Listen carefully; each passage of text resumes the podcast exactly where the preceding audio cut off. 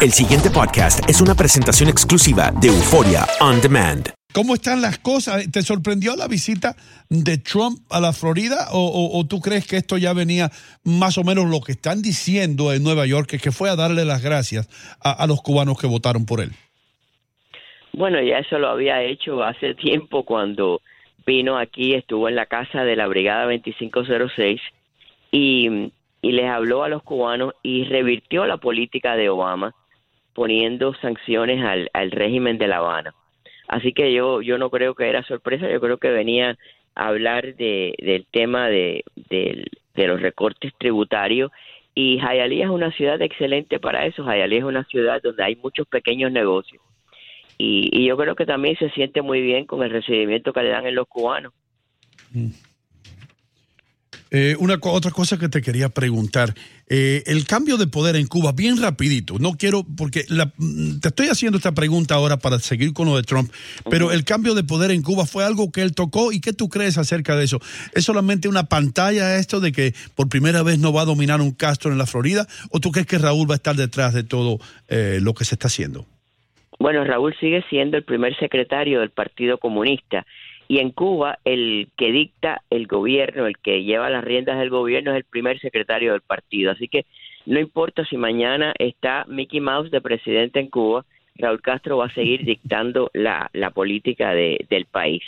Y elecciones no se le pueden llamar porque realmente el, el, el pueblo no, no votó ni escogió ni son unas elecciones libres. Ninoska, eh, eh, de manera específica, tú que tuviste la oportunidad de, entrevistarlo de manera exclusiva, eh, ¿esperabas su reacción con referencia a los temas específicamente de Venezuela? Porque ya de Cuba estás ya, ya has hablado. Bueno, el, el tema de Venezuela es un, es un tema que es bien candente en estos momentos en la Casa Blanca. inclusive yo le pregunté, porque para muchas veces se habla del tema de Venezuela y, y como que se desliga Cuba del problema, sin, sin decir obviamente que Cuba está detrás de, de lo que está pasando en Venezuela. Y él me explicó que no, que, que la, la administración está muy consciente de que uno y otro son lo mismo. Eh, es más, em, con el cambio ahora, que es otra cosa que yo le pregunté, con el nombramiento de Pompeo en el Departamento de Estado y un John Bolton, que por cierto tuvo un recibimiento extraordinario cuando él lo presentó allí, eh, y John Bolton, pues obviamente las cosas eh, van a cambiar y veremos cosas nuevas en relación con, con sanciones para ambos países. Pero no te habló de manera específica si va a continuar con sanciones directas a funcionarios o que va a tomar medidas eh, directas a, como país, pues, hacia el pueblo. ¿Te comentó algo de manera específica o fue muy Bueno, al, al, pueblo, Estados Unidos no toma medidas contra los pueblos, al contrario. Claro, contra el pueblo no, a favor del pueblo, correcto. Eh, han dado ayuda humanitaria para el pueblo, pero sí fue específico de que vendrán cosas nuevas. Es más, yo, yo le, le, destaqué el caso que, por ejemplo, eh, él, él explicó cuando, cuando el ataque a, a Siria, él dijo que los países serían juzgados por sus amigos y Cuba salió inmediatamente a apoyar a, a, a, a Bashar al-Assad y a Siria y, a decir que ellos estaban detrás de eso condenando el ataque eh, que y, que si esto lo sorprendía a él y, y, me dijo que no que efectivamente que esto no le sorprendía a él ni por parte de uno ni, ni, del otro mm. refiriéndose a los dos países ¿Qué, Ninoska, ¿qué tú crees? Tú que tienes tanta experiencia en esta cuestión y en, cuestiones internacionales. Eh, cuando entrevistaste al presidente Trump, y congratulations, ¿eh? Porque no, todo el mundo llega a entrevistar a un presidente. Pero ¿crees tú que existe la posibilidad, por lo menos en Venezuela, ya sabemos que en Cuba es casi imposible, eh, pero en Venezuela, una intervención militar en Venezuela, que los, venezolanos, a veces se rumora por ahí, que sí, que puede ser que los Estados Unidos, si encuentran suficientes excusas para hacerlo, lo harían. ¿Crees tú que Trump se atrevería a hacer eso? Yo no sabría decirte de una decisión como esa, pero mira, te pongo el caso de, de, Panamá. Panamá que se convirtió en un problema porque era un narcoestado bajo bajo Noriega. Y esa fue la, la, solución. Y a veces mm, suena muy eh, muy horrible no decir bueno van van a, a, invadir a un país. Y qué pasó Panamá es un país libre ha tenido elecciones y, y, y es un país próspero desde hace años cuando acabaron con esa situación de, de un Noriega y un narcoestado así que yo no sabría decirte las condiciones, pero cualquiera de los dos países hace mucho rato que tienen las condiciones. Son un problema en el hemisferio, ayudan a los enemigos de Estados Unidos, eh, reprimen a sus pueblos, existen presos políticos, no hay libertad. Y arriba de eso, el, el, el, el hecho de, de la droga fue un caso latente en Cuba desde hace muchos años y estoy segura que no ha dejado de serlo como mismo lo es, lo es Venezuela. Eh, Ninoska, eh, por supuesto, y como se esperaba, también iba a tener un gran protagonista, un, gran protagonismo, el senador Marco Rubio. A tu parecer, ¿cómo, cómo lo sentiste, su expresión, su mensaje, eh, su pliego hacia el presidente Trump? Bueno, el, el, caso de Marco Rubio, el presidente, es un reflejo de lo que es la política en Estados Unidos.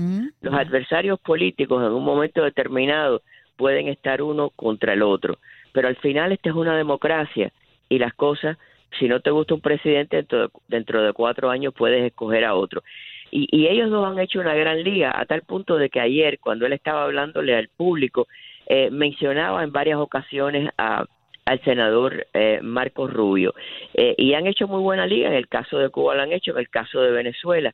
El senador Marcos Rubio es alguien bien allegado a la administración que yo creo que cuenta con el, eh, la consideración del presidente a la hora de, tomar una, una decisión. Así que para mí eso es lo que es el reflejo de que en la democracia existen adversarios políticos, no hay enemigos eh, a los que hay que eliminar o, enviar a prisión.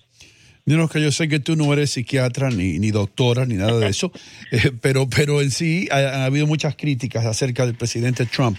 Y hay personas que hoy mismo están diciendo que no está capacitado para ser presidente, que, que toma decisiones muy abruptas, que se, se adelanta a, a, los hechos. ¿Qué tú crees? Tú que lo entrevistaste, en tu opinión, no como doctora, como ya dije, pero como una persona común y corriente, ¿qué tú crees del presidente Trump? ¿Está apto para ser presidente yo, o no? Yo, yo conozco al, al, presidente Trump desde el año 99 y, y yo creo que es una persona que llegó a la presidencia sin ser un político. Eh, es un hombre que está acostumbrado a ser exitoso en, en, su carrera, en lo que él ha logrado. Y eso es lo que él quiere llevar a, a, a su, a su trabajo como, como presidente. Yo creo que eh, jamás he visto un presidente que lo critiquen más por cosas que, no sé, a veces veo eh, cosas en la prensa y digo, Dios mío, eh, eh da como pena cuando eh, la, la, las preguntas y las cosas que hacen. Pero yo sí te digo una cosa, eh, es muy fácil juzgar eh, de esa manera, pero eh, eh ¿quién es más, eh, cómo se puede juzgar una persona si está capacitado o no? Por ejemplo, el presidente Obama se pasó 18 meses llevando a cabo negociaciones secretas en, en relación con Cuba, a espaldas del pueblo cubano y, de, y del público. Eh, liberó a espías que habían asesinado a ciudadanos americanos le entregó a Castro en un momento donde su economía estaba fracasada la posibilidad de que pudiera hacer turismo. Entonces, ¿cómo se juzga una cosa con la otra? Yo creo que el presidente a veces eh, eh, dice cosas en, en Twitter que las personas dicen, bueno, pero pero al, al final es, es, una persona que ese es el único medio que tiene para que sepan lo que él está diciendo y no sea distorsionado por la prensa.